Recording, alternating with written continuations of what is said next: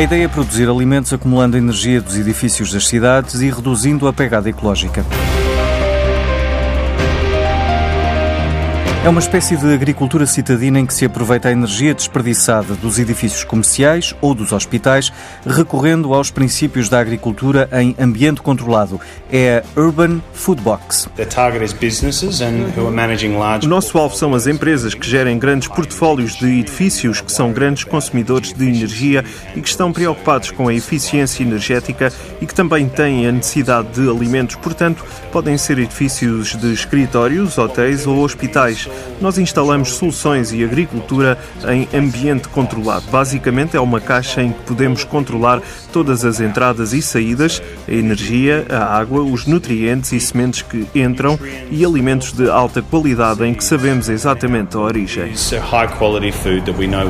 Michael Parks é o fundador da startup que está em fase de aceleração em Lisboa à procura de um parceiro.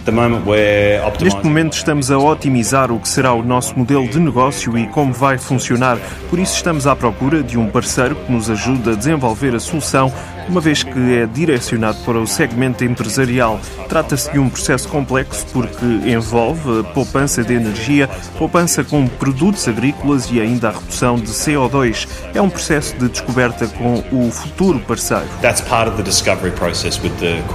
O projeto está a ser testado já em edifícios em Lisboa, onde foram definidos perfis de prédios para a instalação desta solução. E a Barkin abriu novo escritório, a startup do Porto, que tem um serviço de subscrição online para animais de estimação, inaugurou um polo tecnológico para as áreas de programação e design em Aveiro. Até ao final deste ano serão contratadas até 20 pessoas para o um novo espaço de trabalho.